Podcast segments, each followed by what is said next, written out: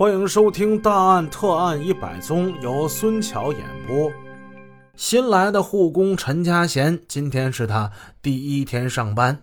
躺在床上的金高山说想喝花生奶，花生奶呀就在那橱柜里，来，你给我拿过来。他没多想啊，顺手把橱柜的花生奶给金高山拿过来了。金高山，别看他不能动，当时眼睛都放光了。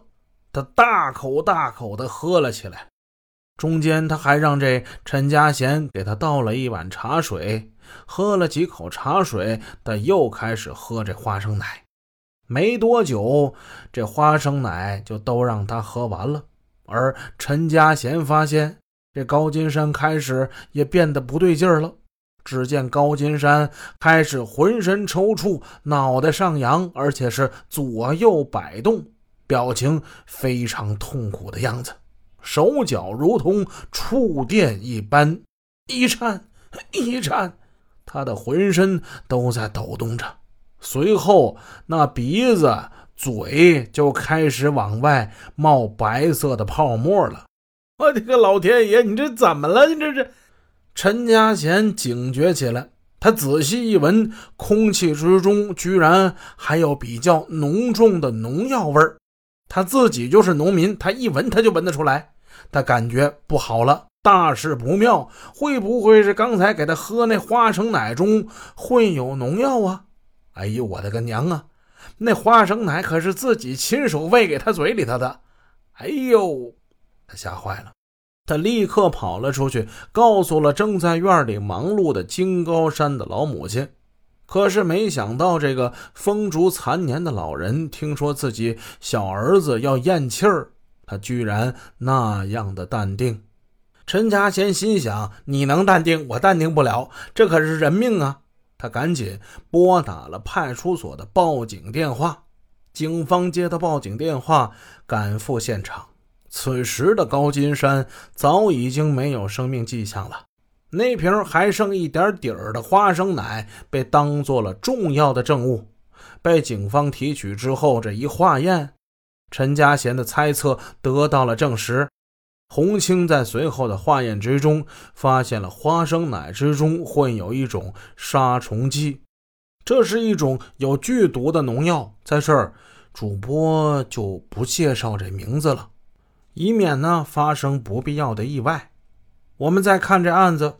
一位高位截瘫的病人长期卧床，吃喝拉撒全都需要人来伺候，而且动不动就发脾气，久而久之被家人视为累赘，应该是情理之中的事那么会不会是他的家人因而产生了杀人的恶念？如果真的是这样的话，那么这起看似服毒自杀的案件将是一桩谋杀案。究竟是谁去买的这个农药，而且又将农药灌进了这花生奶的瓶里？徐振辉警官和刑侦警员们通过对鱼塘村周边所有农药店进行了一个排查，结果让他们大吃一惊：谁买过这种农药呢？金高山的大姐金高芬，她买过这种农药。难道是金高山的大姐买了农药，把自己弟弟给毒死了吗？他为什么要毒死自己的亲弟弟呢？警方还了解到，金高芬是二十世纪六十年代出生的。凡是那个年代出生的人，都有一种最痛彻心扉的记忆，什么呀？那就是饿肚子了。六零年、六一年、六二年这三年呢？也叫自然灾害啊，也叫困难时期。家里有老人的可以打听一下当年的情况，苦啊，太苦了，真是没粮吃。生活在如今的人们是很难想象到那种感觉的。这个家中兄弟姐妹很多，而且他是老大，所以他过早的与父母分担着抚养他的弟弟妹妹的重任。正所谓穷人的孩子早当家，他这大姐没有读过书，从少年一直到年过半百，生活既艰辛又枯燥又简单，就是放牛种地、做家务。金高山是家中的老幺，从小姐姐哥哥们都管他叫小山子，甚至呢就管他叫山儿。大姐金高芬对老幺山儿的这亲昵自然就更进一层，因为她大的很多，就跟半个妈似的。有什么好吃的呀、好玩的，大姐都让最小的这弟弟他先吃，他先玩。姐弟俩的关系一直都不错。在金高山病重这期间，因为大姐离他家是最近的，所以照顾他最多的就是这大姐。饱受病魔折磨的金高山曾经多次寻死，希望有人能够帮助他结束生命。那他求的最多的人是谁呢？也只能是他这位大姐。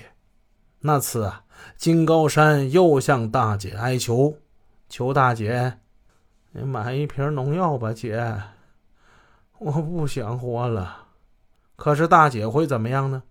求他做什么都可以，但是他不会让自己的亲弟弟喝农药啊，自己弟弟走上绝路，这个绝对不行。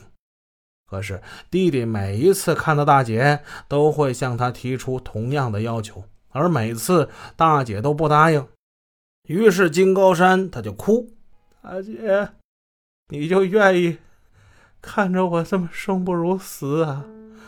啊，你就想让我这么活着？我太难受了。”本集已播讲完毕，感谢您的收听，下集见。